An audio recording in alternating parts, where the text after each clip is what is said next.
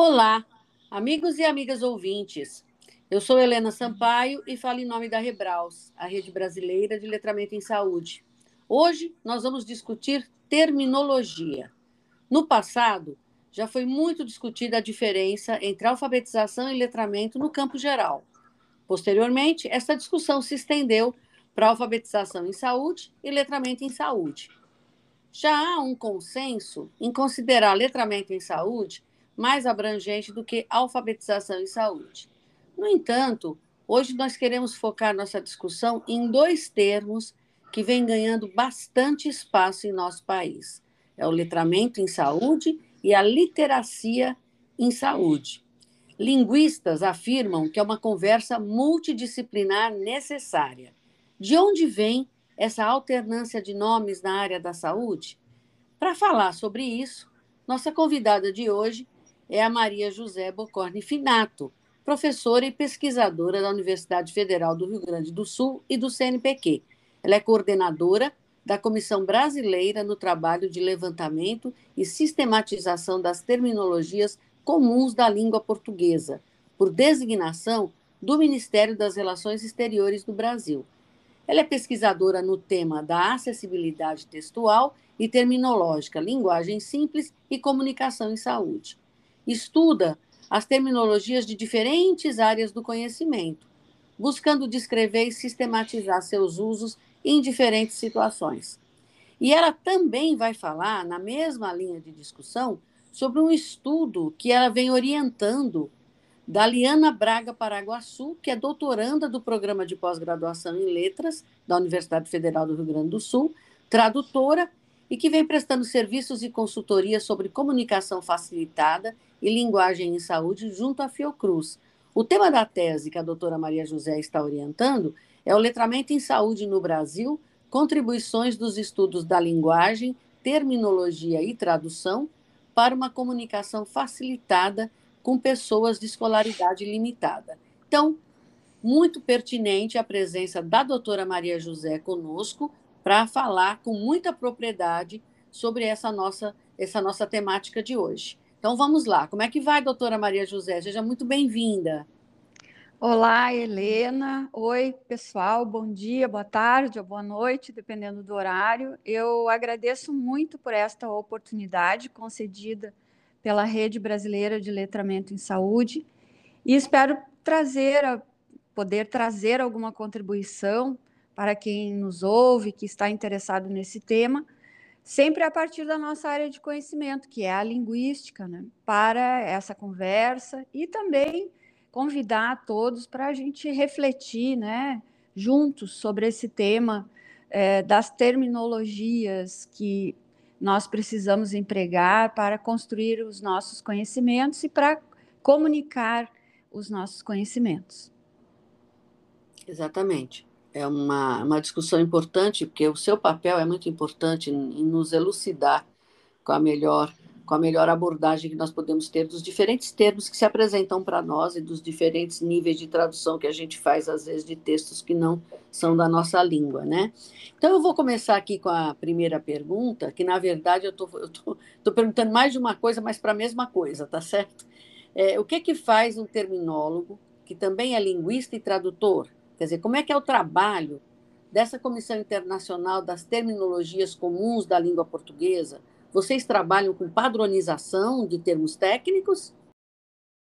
Como eu já havia mencionado em um podcast anterior aqui na Rebraus, eu e a Liana Paraguaçu, que faz doutorado sobre as questões em torno do conceito e das terminologias do letramento em saúde, e outros colegas, também nos voltamos para o tema da comunicação facilitada em sobre saúde, trabalhamos com uma ciência que se chama linguística. E como cientistas da linguagem, a gente examina, estuda com métodos e evidências empíricas o funcionamento da linguagem em um enfoque que é descritivo. Quer dizer, a gente estuda o jeito que as pessoas, os profissionais, como os médicos, os enfermeiros, ou mesmo os técnicos de segurança do trabalho, os agricultores e os engenheiros ou cozinheiros se comunicam. Este é um enfoque, como eu mencionei, descritivo. E o que, que nós fazemos? Nós estudamos como esses grupos profissionais conversam por escrito e pela fala, seja se comunicando entre si, ou seja na situação em que precisam levar informações para as pessoas leigas. E nessa posição, em um viés científico, a gente descreve os comportamentos da linguagem e os mapeia, sem a pretensão de dizer se algo é certo ou errado. A gente, por exemplo, em uma descrição, pode descobrir que é muito comum as pessoas escreverem e até dizerem houveram muitos problemas a gente aponta que isso é considerado um erro em termos da norma culta gramatical, mas a gente vai mostrar que, apesar disso, esse tipo de construção é muito comum e consegue, então, nós conseguimos explicar cientificamente as razões para essa concordância verbal ocorrer desse jeito. Isso não quer dizer que nós vamos condenar quem usa essa forma, o nosso trabalho é diagnóstico e pode até embasar uma nova consideração sobre este certo ou errado, e também pode ajudar os professores, por exemplo, que precisam ensinar esse padrão culto para uma pessoa, e essas pessoas vão precisar entender o que está acontecendo para conseguirem aplicar essa regra, entender porque essa regra é assim. Então, esse estudo descritivo também pode ajudar o ensino da língua, por exemplo. E o vocabulário empregado em diferentes cenários da comunicação é um ponto de bastante destaque aqui no nosso grupo na Universidade Federal do Rio Grande do Sul, embora não seja o único aspecto com que a gente lida. E isso a gente faz examinando peças de escrita ou mesmo de falas transcritas, mais e menos formais, e a gente também estuda as transformações dessas linguagens técnicas e científicas ao longo do tempo. E a gente precisa considerar nesse estudo grandes amostras de dados que representam o uso da língua nessa nesse cenário, nessa modalidade. Eu, como um exemplo de estudo que já olhou fatos da língua e de vocabulários técnicos e científicos em enfoque histórico, em 2001, na época da minha tese de doutorado, investiguei as terminologias da química e como elas foram se transformando a partir do trabalho de Lavoisier. Pois Lavoisier fez toda uma luta para estabelecer denominações mais padronizadas e que tivessem a ver com uma visão de uma nova ciência que ele trazia, uma ciência que fosse mais objetiva, e na qual não cabia, por exemplo, dizer óleo dos desmaios ou vitríolo, que são termos antigos, alternativos, que as pessoas usavam bastante, mas que ele então vai propor o uso de um novo termo, que é ácido sulfúrico.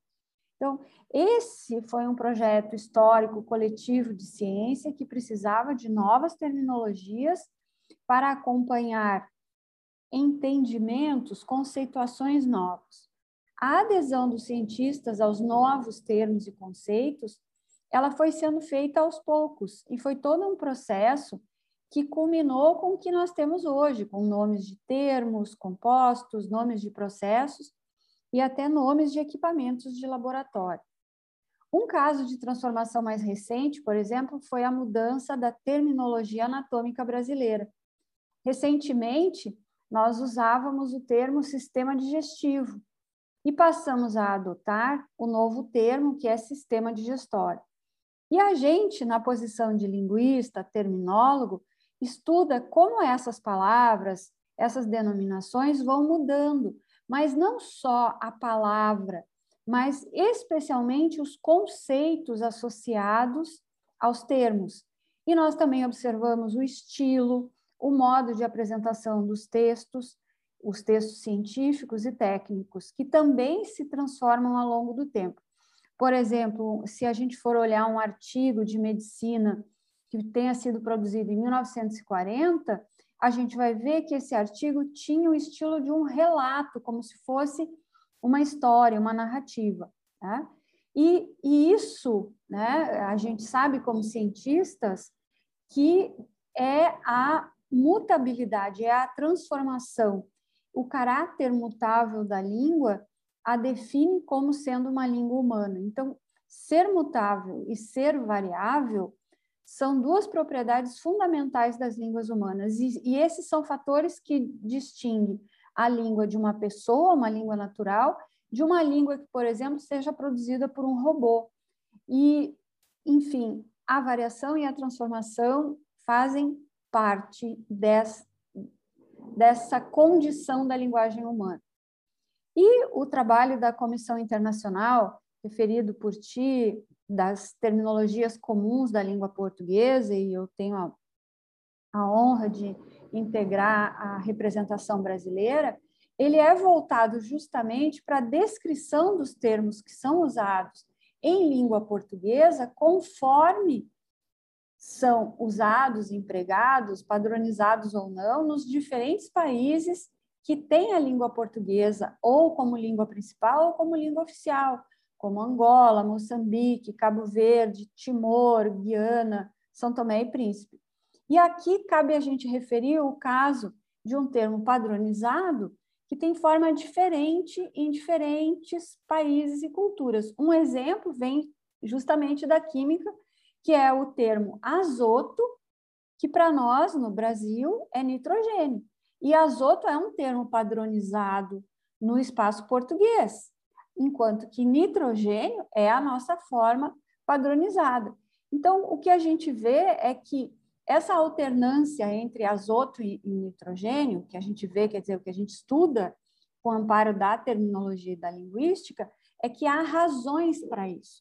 Há, justi uma justificativa de por que se usa azoto em Portugal ou em outro país e porque nós e outros países de língua portuguesa preferimos utilizar nitrogênio. E o que, que nós temos aqui? A gente tem denominações e padrões de conhecimento que, por mais que sejam centrados numa mesma base, comportam variações. E a transformação dos conhecimentos, as diferentes perspectivas envolvidas na comunicação desse conhecimento, também produzem impactos na forma de se construir, estabelecer, padronizar os termos técnicos e científicos. E a gente, como linguista, lidando com a linguagem humana, sempre vai se deparar com o fenômeno da variação desses usos. Tá? E nós não vamos ter a preocupação, ah, isso aqui é o certo, isso aqui é o errado. A gente sabe que existem padrões estabelecidos por pessoas que têm a condição de colocar esses padrões. Por exemplo, a Associação Brasileira de Normas Técnicas faz determinadas padronizações. A Associação é, de química estabelece as, as nomenclaturas que são padronizadas. A, Associação Brasileira, a Comissão Brasileira de Terminologia Anatômica também faz a, a mesma coisa. Mas a gente também olha outros cenários dessas terminologias e da apresentação das designações, como, por exemplo, do, do plano científico para o plano leigo ou popular o exemplo, o termo técnico, para otidite, ele é, se apresenta como papeira no Nordeste, Norte do, do nosso país, e no Sul ele é denominado popularmente como cachumba. E, e, esse é um assunto que a gente, um assunto como esse, a gente estuda em foco descritivo.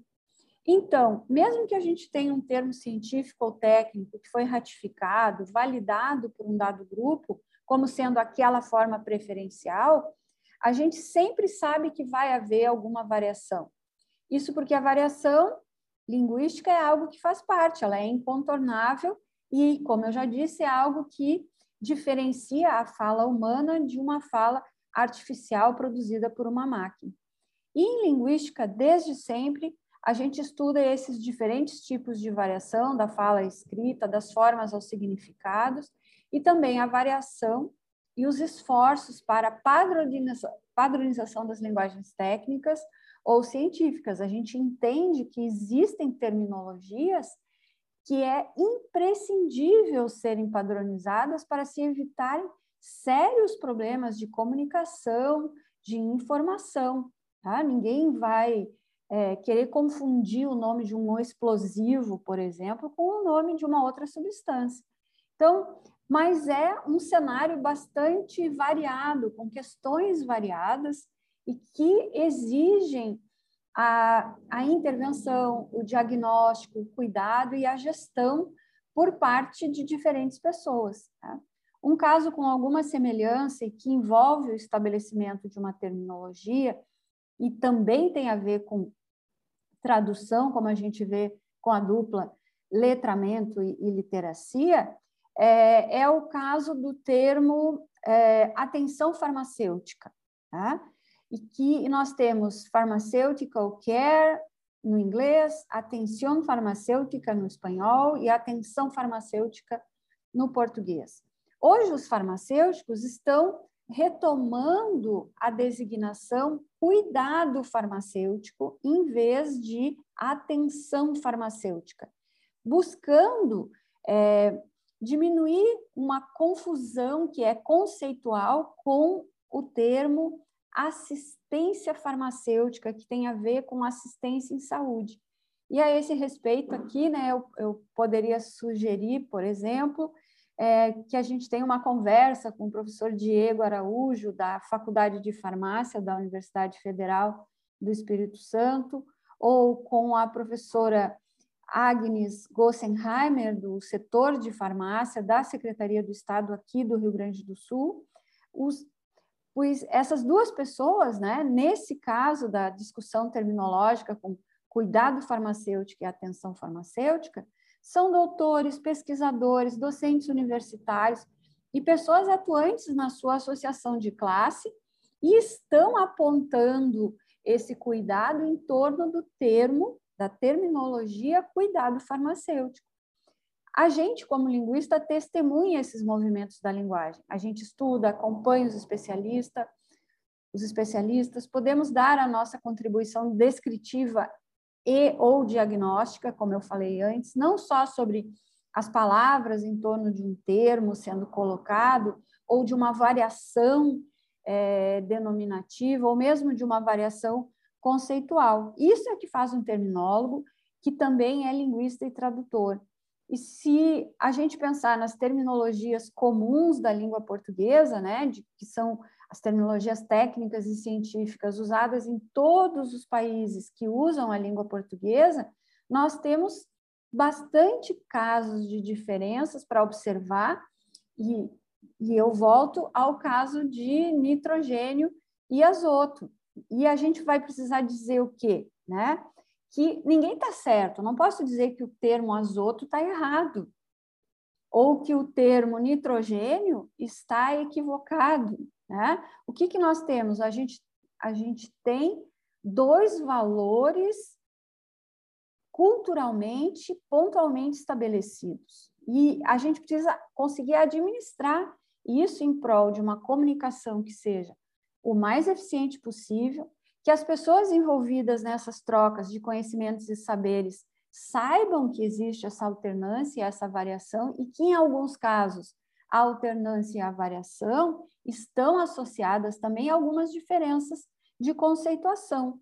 Então, é, isso vai ser muito importante, é, essa administração, porque sem isso, vamos imaginar uma situação completamente estranha em que a gente faz um congresso no Brasil, recebendo pessoas de Portugal, é, de Moçambique, de Angola, é, e, de, e dos outros países, e a gente vai ser obrigado a conversar em inglês, sendo que todos nós falamos português. Então, é, realmente a gente tem que pensar é, nessa situação e na importância né, de a gente promover a facilitação das trocas de conhecimento no, no que se refere aos usos das terminologias. É esse o nosso papel enquanto linguista, terminólogo, tradutor e gestor dessas trocas de conhecimentos e, e desses diálogos é, em torno de terminologias e seus entendimentos.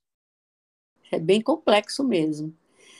É, e aí, assim, qual a contribuição da linguística e dos estudos de terminologia, né, que trabalham com essas linguagens especializadas de diferentes áreas do conhecimento, é, sobre a discussão terminológica em torno dessa alternância, letramento, literacia?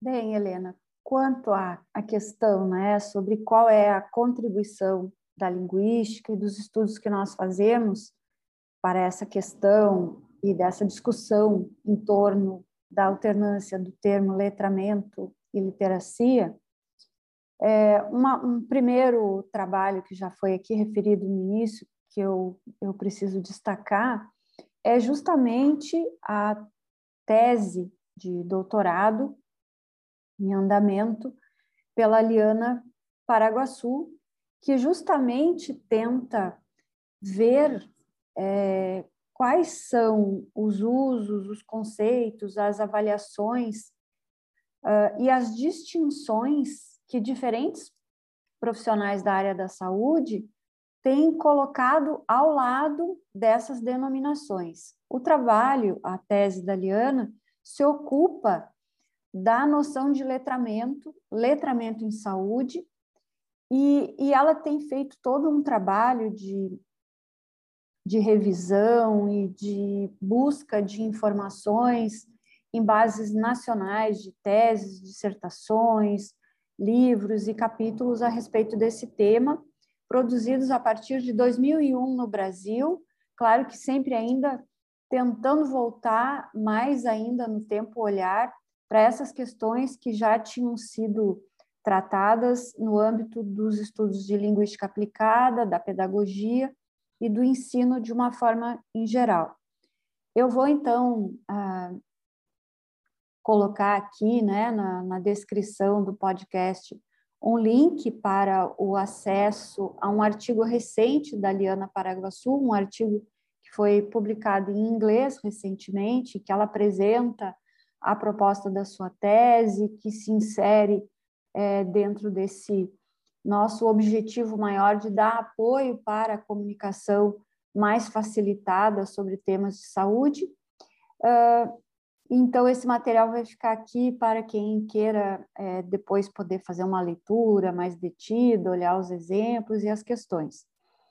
Mas, além desse, desse trabalho que nós estamos fazendo agora, que nós estamos acompanhando junto do nosso grupo de pesquisa na Universidade Federal do Rio Grande do Sul, a gente, claro, se socorre e utiliza uma série de trabalhos que nos ajudem a entender a alternância de termos e conceitos relacionados a esse tema. Um material que tem sido bastante útil e bastante importante para nós é um artigo publicado em 2017, que a gente até pode considerar que não seja assim tão recente, mas é um, um trabalho muito importante, que é da autoria da professora Rosângela Gabriel, aqui da Universidade de Santa Cruz, no Rio Grande do Sul, e que justamente discute os termos alfabetização, letramento e literacia, e que nos coloca a concepção de uma pesquisadora que trabalha com leitura, ensino de leitura, pesquisa de leitura, avaliação em leitura. O artigo se intitula Letramento, Alfabetização e Literacia, um olhar de partida é, que vem da ciência da leitura. Então, é, nós também achamos, né, eu acho importante colocar o link para esse artigo aqui na, na, descrição do podcast. E, enfim, é, já nesse trabalho da professora Rosângela Gabriel, ela nos aponta que uma reflexão sobre esses três conceitos, letramento, alfabetização e literacia, é, é muito importante e ela aponta que esses essas três denominações não podem ser consideradas como sinônimos, uma vez que cada um deles guarda a sua especificidade.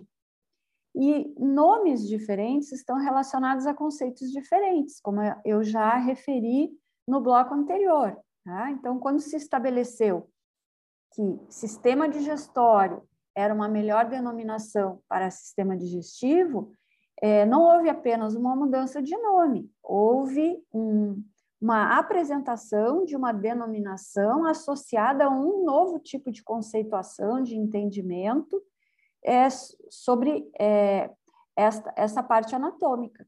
Então, a mesma coisa a gente pode pensar num processo de alteração e de progresso de conhecimentos e reflexão, quando a gente tem em mente a denominação letramento, alfabetização e literacia. Então, como se diz, né, se coloca nesse artigo da, da professora Rosângela Gabriel, o conceito de letramento ele vem se popularizando no Brasil pelo menos desde a década de 1980, com um espaço crescente em livros, materiais didáticos e é, eventos voltados para os professores e questões de ensino. Tá?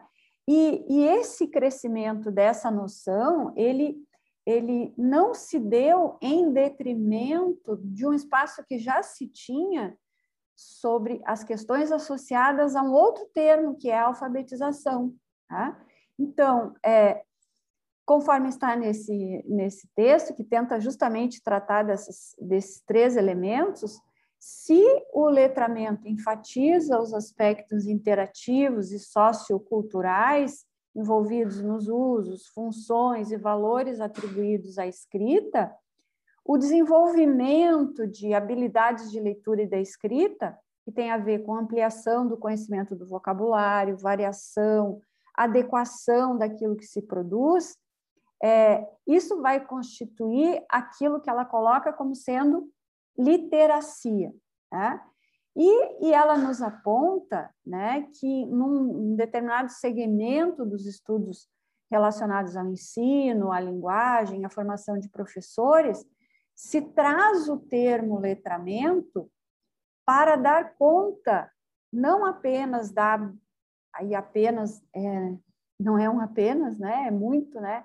Mas não não se centra na noção de decodificação e saber ma manipular a escrita e a leitura de, um, de uma maneira, é, uma visão, vamos dizer assim, decodificadora. Né?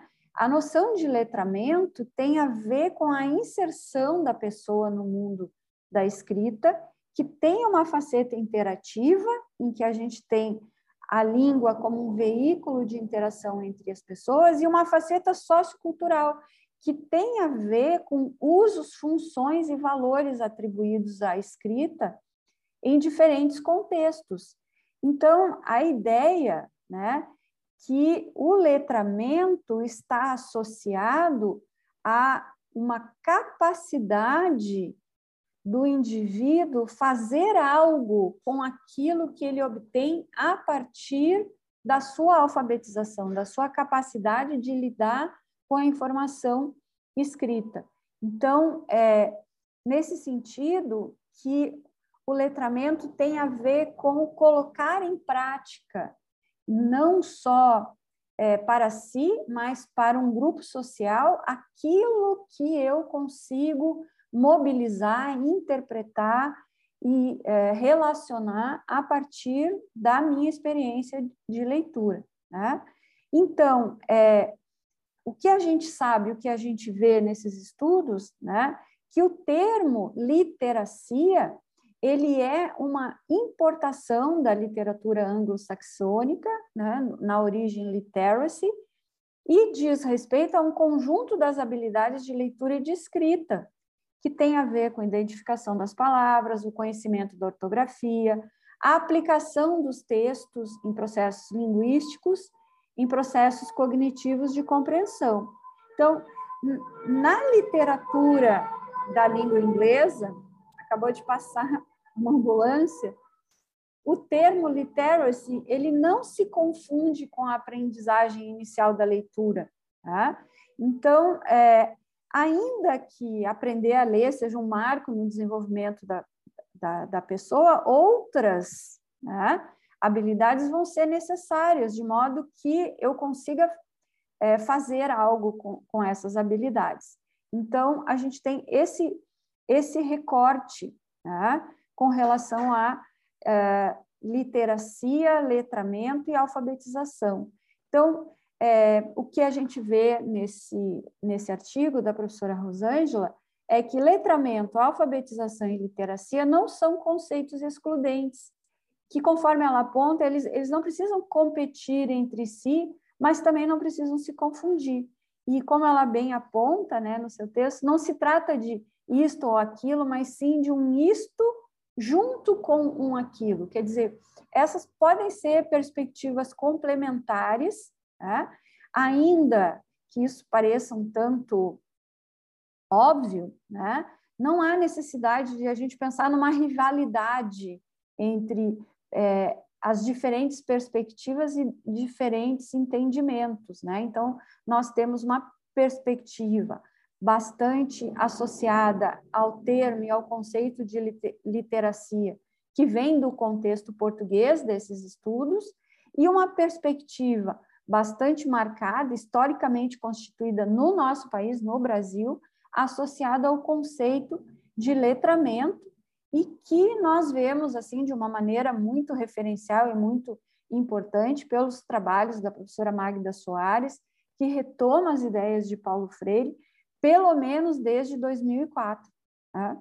Então, nesse sentido, é, que a, a gente observando né, é, os entendimentos diferentes da, da nossa população sobre é, informações e temas básicos em saúde, que a gente se questiona é o que está acontecendo? A gente está identificando problemas de compreensão nos textos, é, a gente tem problemas também, será na composição desses textos, que talvez precisassem chegar de um formato mais facilitado para as pessoas que mais precisam dessa informação. Então, eu tenho a informação, a informação é, é apresentada muitas vezes, mas as pessoas que conseguem decodificar a informação, algumas vezes não sabem o que fazer com essa informação.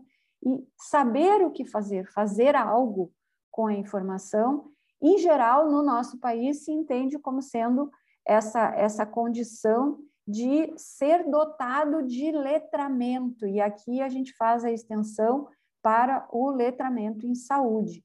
Então, é, retorna, retornando ali né, a, a questão colocada, qual a nossa contribuição como é, pesquisadores da linguística e da terminologia, a nossa contribuição é ajudar a se entender o quadro que está sendo é, associado e estabelecido em relação à noção de letramento em saúde, a, a bastante marcado pela noção de letramento em geral, que nós temos nascendo na área do ensino, e a noção de literacia em saúde, que faz o mesmo percurso, mas vindo de uma outra direção.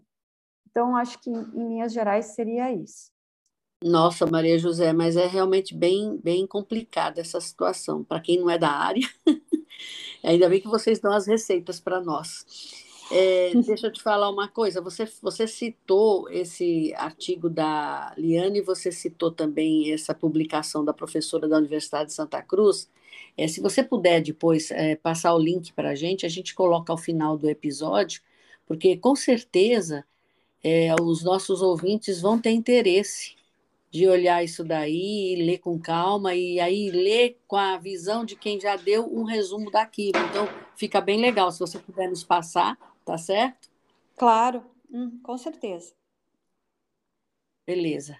E aí, baseado em todas essas suas colocações até agora, Maria José, como é que a gente poderia, então, equacionar essa discussão, mas respeitando-se a diversidade de entendimentos? Bom, Helena, agora então eu vou é, tratar de como que esse trabalho de doutorado da Liana Paraguaçu poderia, é, como você colocou, nos ajudar a equacionar essa discussão, né? É, de modo que a gente consiga entender e, ao mesmo tempo, é, saber respeitar as diversidades de entendimento em torno dessa alternância, né? É, entre é, letramento em saúde e, por outro lado, literacia em saúde. Bom, o trabalho da Liana, ele ainda tem mais um ano pela frente, né? Ele tem se ocupado de fazer uma revisão desses conceitos, tanto do, do conceito sem adjetivação ou a qualificação, né? E sim, letramento e literacia, como eu já tinha referido antes, mas a Liana, então, se propõe a fazer é, o, uma revisão dos conceitos de literacy, é, originalmente em inglês, né? Uh, e uh, trazendo outros assuntos conexos, como a gente já referiu no outro bloco, alfabetização, é, cultura, educação e saúde. Tá? E, e a Liana, como já está mencionado nesse artigo da professora Rosângela Gabriel, de, de, da Unisc de Santa Cruz, ainda que haja uma série de pontos em comum, a gente não, tá, não está testemunhando uma sinonímia, né? E ainda assim, do ponto de vista da linguística, a gente sabe que a ideia de sinônimo é meio que uma, uma ilusão, né? Que a gente, a gente gosta de ter, por exemplo, ah, casa é sinônimo de residência, mas a gente sabe, né? Que uma coisa é tu falar casa, eu moro numa casa, e outra coisa é tu falar eu moro numa residência. Tá? Eu tenho sinônimos, mas a gente tem alguns valores agregados a uma forma e a outra que não são exatamente os mesmos. Tá? Então, o que, que a Liana está fazendo? Né? A Liana está fazendo uma reflexão sobre como uh, os diferentes profissionais da área da saúde, também, é claro, entra aí né, produção na área da educação, mas, sobretudo, na área da saúde, como é que essas pessoas têm produzido conhecimento em torno do tema letramento em saúde, trabalhos produzidos no Brasil, esse é o nosso foco principal, e como é que esse tema tem sido tratado, conceituado, considerado ao longo desses trabalhos. Então, apenas no segmento teses e, e dissertações, por exemplo, produzidos, defendidos no Brasil, a, a Liana já revisou 127 trabalhos que trataram desse tema no nosso país. Né? Então, é, quando a gente pensa no papel do terminólogo, do linguista, que está fazendo esse trabalho de tentar entender como as terminologias se transformam, como elas significam ao longo do tempo e ou em um determinado contexto, é exatamente isso que o trabalho da tese da Liana está propondo, né? E está propondo uma contribuição para o estabelecimento do conceito de letramento em saúde e seus conexos no contexto brasileiro com a contribuição dos estudos da linguagem, da linguística aplicada.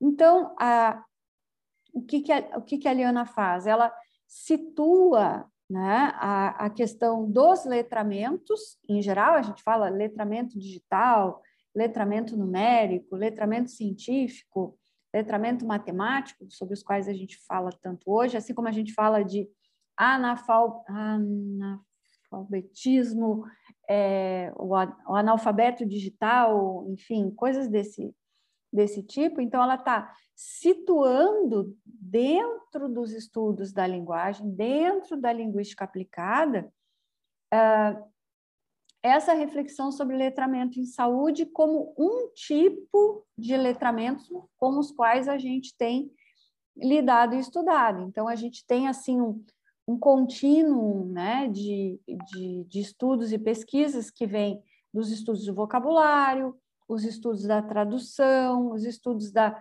simplificação e da acessibilidade dos textos, os estudos sobre a linguagem simples, sobre o qual se fala tanto hoje, a comunicação em saúde, né? E a Liana aponta que dá, nesse contexto da linguística aplicada, a gente tem o trabalho de uma linguista muito especial para nós, que é a professora Mary Cato, que em 1986 na sua obra No Mundo da Escrita, uma perspectiva psicolinguística, veja, ela está lidando com psicolinguística, e isso tem a ver também com leitura e escrita, ela usa pela primeira vez a palavra letramento, né? E isso também está referido nos estudos da professora Magda Soares. Então, o que, que se faz? Se faz uma distinção inaugural conceitual entre alfabetização e letramento. Ao mesmo tempo, mais ou menos no mesmo período, assim como no Brasil, o, um novo termo surge como evolução desses conceitos. Mas, ao invés de letramento, os pesquisadores portugueses utilizam a, a designação literacia de uma maneira mais, digamos, próxima do literacy. Tá? Embora muitas vezes é, no Brasil a gente considera é, o termo literacia um lusitanismo, né? Por quê? Porque a, a, a trajetória de estudos dos portugueses é, parece ser mais conectada aos estudos de origem inglesa do que os nossos, é, a gente entende que, pelo que se mostra, temos dois termos diferentes que correspondem a conceitos que não são iguais. Né? Então, há, há, de, há determinadas nuances é, de, uh, de, de constituição do campo conceitual quando eu evoco o termo literacia e quando eu evoco o termo letramento. E é isso que a, a Liana está tentando é, mapear, né?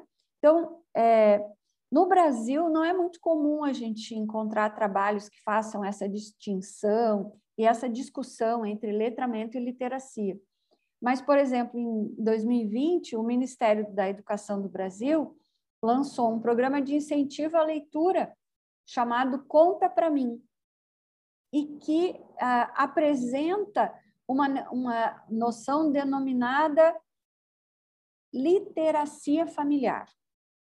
E, de acordo com o Ministério da Educação do Brasil, nessa gestão governamental de 2020, a literacia envolve a prática da leitura para desenvolver as crianças quatro habilidades fundamentais: ouvir, falar, ler e escrever. Então, vejam que aqui a gente não está mencionando que essa literacia envolve é, um conjunto de ações a partir daquilo que é ouvido, falado, lido e escrito e, por consequência, entendido. Né? Então, no trabalho da Liana, a gente vê um quadro assim de reconhecimento dessas noções com alfabetização, alfabetismo, é, literacia e letramento. E aí, então, o que, que ela identifica fazendo a revisão dessas fontes e desses materiais? Né? Que a, a, a noção de literacia corresponde a um conjunto das habilidades de leitura e da escrita, de capacidades de identificação das palavras, de conhecimento da ortografia e aplicação aos textos. Já o letramento corresponde a um conjunto de competências e aprendizagens que possibilita que um indivíduo atinja seus objetivos e potenciais em sociedade. Então, de um lado, a noção de literacia envolve aplicação de alguma coisa, né? É, mas a noção de letramento, assim como a gente está identificando, ela tem a ver, então, com esta, esse colocar em prática né? de modo que se atinjam determinados objetivos a partir da experiência com a escrita. E aí nós temos, em diferentes cenários, né, no Brasil, nós temos livros produzidos com o título Literacia em Saúde, mas também temos livros produzidos com o título Letramento em Saúde, a nossa rede brasileira de letramento em saúde. E, nesse sentido, né, a gente vê toda uma movimentação né, de eventos, de pessoas e de grupos, né, apresentando experiências nacionais de aplicação desse conceito associado a letramento e literacia, dessa ideia né, é, da promoção da saúde do, nos espaços acadêmicos, nos serviços comunitários. Né? Então, no momento que eu coloco que literacia em saúde, e aí eu, eu evoco o termo em inglês health literacy como uma capacidade dos indivíduos em obter, compreender, avaliar, e utilizar as informações sobre saúde para o seu próprio cuidado ou das pessoas em torno dele, nós temos o quê? Nós temos habilidades e competências que vão um passo além deste, entendimento de literacia, entendido como um conjunto de habilidades de entender, ouvir e decodificar. Mas é claro que é, se a, a diferença fosse assim tão fácil de ser resolvida, identificada ou equacionada, a gente não estaria aqui durante tanto tempo falando sobre isso. Né? Mas o que eu acho que é muito importante é a gente não perder a ideia de que denominações diferentes e que elas estão sendo usadas de forma alternado no mesmo espaço-tempo por diferentes pessoas, e a gente não está falando da gente usando letramento e os portugueses usando literacia, a gente está falando hoje de a gente no Brasil usar literacia e também usar letramento. Isso significa o quê? Que o nosso conhecimento, que as nossas conceituações, elas estão se movimentando, né? E, e são noções altamente importantes né, para que a gente faça e consiga é, levar a, a melhoria né, das, das condições é, de ação das pessoas sobre a sua, a sua própria saúde e a saúde da, do seu grupo, né, é, a, do grupo a, a que pertence, né? da pessoa ser não apenas um indivíduo, mas sendo um cidadão que consegue entender a importância dessas questões, que consegue decodificar a informação que ele recebe, mas consegue fazer algo a partir dessa informação que ele decodifica, que ele relaciona e constrói algum, algum saber, algum conhecimento a partir disso. Então, acho que, em linhas gerais, era isso, né? Se a gente pensar no que, voltando lá à questão, né?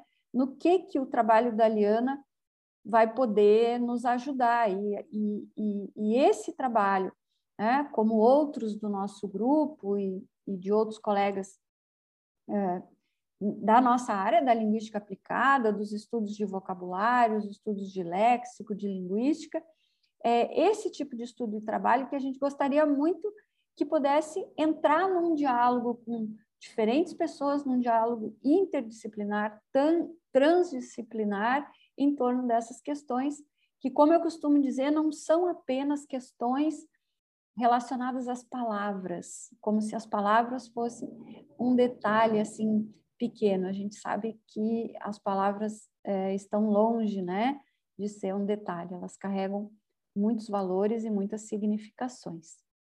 Então, assim, em linhas gerais, neste bloco, seria isso. Exatamente, Maria José. É isso aí. As palavras carregam significados, não é só questão de você usar uma ou outra, né? E eu estou assim encantada com essa possibilidade do término do trabalho da Liana, que você está participando como orientadora, porque eu acho que ele vai cobrir muitas lacunas que nós temos e vai nos ajudar também a entender melhor o que é letramento em saúde, o que é literacia em saúde.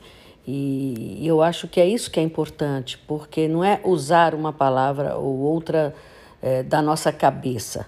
Eu acho que a utilização dos termos ela tem, tem que ser uma utilização embasada, né?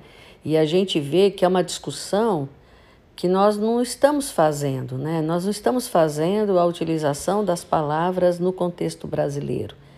Então, outro dia eu estava conversando com uma profissional e ela estava me dizendo que, na opinião dela, é, o letramento em saúde seria aquela condição de você saber ler e escrever. E que a literacia em saúde seria o que você faz com isso. Na verdade, ela, ela foi explicando, mas assim, o que a gente percebeu na conversa é que ela está nivelando o letramento em saúde com alfabetização em saúde e está colocando a literacia como se fosse o que a gente usa com a definição de letramento em saúde hoje. Então, é uma coisa que precisa ser discutida. E ainda tem uma outra discussão né, que é uma discussão que a gente não acompanha muito de perto, porque nós somos da saúde e a discussão está acontecendo na educação, mas desde o surgimento da política, de alfabetização, política nacional de alfabetização, a gente vê é, que o, o pessoal da educação está discutindo profundamente o uso da literacia, o uso do letramento no geral, né? E o que, que está por trás dessas utilizações, quais são os reais significados. Então, é uma discussão que a gente tem que acompanhar também, porque, afinal de contas, eh, você não pode ter um, uma interpretação em um contexto de letramento e literacia no geral e ter um outro diferente para letramento e literacia em saúde, né? Então, assim, são, são muito, é, é muito pano para manga que nós temos que discutir ainda, mas nós começamos por aqui. Eu acho que você tem razão na, na no título que você sugeriu para esse nosso episódio, né, que é uma discussão necessária mesmo e que ela seja realmente inter, transdisciplinar. Então, eu estou expectante mesmo com o surgimento da, do trabalho da Liana, que a gente vê que vai ter vai ser fundamentado em muitos textos, né, que você disse que ela acessou muitos textos, né? Então, é, vamos aguardando e vamos torcendo para ser rápido, né, não? e Maria José, em cima dessa conversa nossa aí até agora, eu queria saber se ainda deixou de, de falar alguma coisa que você considera importante, alguma coisa que eu não perguntei, o que, que você ainda gostaria de acrescentar? Bem, Helena, então, para a gente poder fechar né, esse nosso podcast, nesse, nesse quarto momento aqui da nossa, da nossa conversa, eu gostaria de me colocar também como uma pessoa que faço parte da Rebraus, da Rede Brasileira de Letramento em Saúde, e eu penso que a nossa Rebraus tem muito a colaborar com a reflexão, uh, o equacionamento, e a gente, como linguista, como terminólogo, sabe que a gente não está pensando em resolver, a gente está pensando em equacionar, em reconhecer e identificar uma diversidade de concepções. Eu acho que isso é, uma, é, um, é um ponto muito importante. Acredito que a nossa rede, e eu digo a nossa rede porque faço parte dela, é, pode, pode nos, digamos assim, auxiliar a reunir perspectivas, a contribuições de diferentes áreas, de diferentes pontos de vista, que sempre, enfim, nos ajudam a aprender e a crescer. E eu eh, gostaria também ainda de comentar, assim, para terminar a minha participação, é, essas questões sobre ah, ah, aqui nós temos um problema de tradução, porque talvez a gente precisasse ser mais fiel à ideia original de health literacy, tal como ela foi pensada, ou se a tradução está certa ou está errada. Enfim, como eu disse antes, né, não, não se trata de, de certo e errado, né, mas na minha concepção se trata de a gente entender qual é o quadro posto deste conceito no nosso cenário brasileiro. Tá? Então, é, eu posso ter uma ideia de health literacy e aqui a gente fala em internacionalização, na uniformidade dos valores científicos, mas a gente sabe que nós temos uma situação particular no nosso país, com uma história particular, com uma configuração diferenciada em termos demográficos e populacionais. E quando a gente vai pensar na ideia de health literacy transposta para o nosso cenário, é, sendo que essa ideia foi originalmente pensada num outro contexto, com outras pessoas e com outras condições, será que a gente não poderia ousar e ter a nossa concepção construída a partir da, do nosso entendimento brasileiro sobre essas questões? Então, acho que muito mais do que importar saberes e conhecimentos, eu acho que a gente poderia pensar em como esse conhecimento é percebido e construído hoje por nós enquanto sociedade, né? Então acho que era isso, né, que eu tinha a contribuir. Agradeço de novo a oportunidade de poder estar aqui. Agradeço a Helena pelo convite, pelas pela nossa troca é, cordial de ideias e de entendimento sobre esse tema. E é isso, ficamos à disposição né, de, dos colegas, uh, de vocês todos, dos ouvintes, e esperamos que tenha sido um tempo proveitoso é, ouvir esta, essa discussão, essa reflexão e essa minha narrativa, né, que vem das experiências na área de linguística e linguística aplicada. Muito obrigada. Nós é que agradecemos, Maria José. Foi uma contribuição ímpar. E, assim, as pessoas não costumam pensar muito nisso. E, como você disse, não é uma questão de tradução, é uma questão de opção consciente, né? Da gente saber do que, que está falando, ao optar por um termo A, por um termo B, por um termo C. É, e a gente realmente desenvolveu o nosso papel de estar no mundo e estar contribuindo, né? Então, nessa perspectiva, o agradecimento é todo nosso né? E agradecemos também aos nossos queridos e queridas ouvintes que sempre têm estado conosco e está crescendo o nosso número, graças a Deus. A gente tem visto nos relatos é, do, do Encor como nossa, como nossa plateia vem aumentando gradativamente. Isso é uma coisa importante da própria rede, né? Então é um espaço bom para a gente discutir esses aspectos do letramento em saúde, né?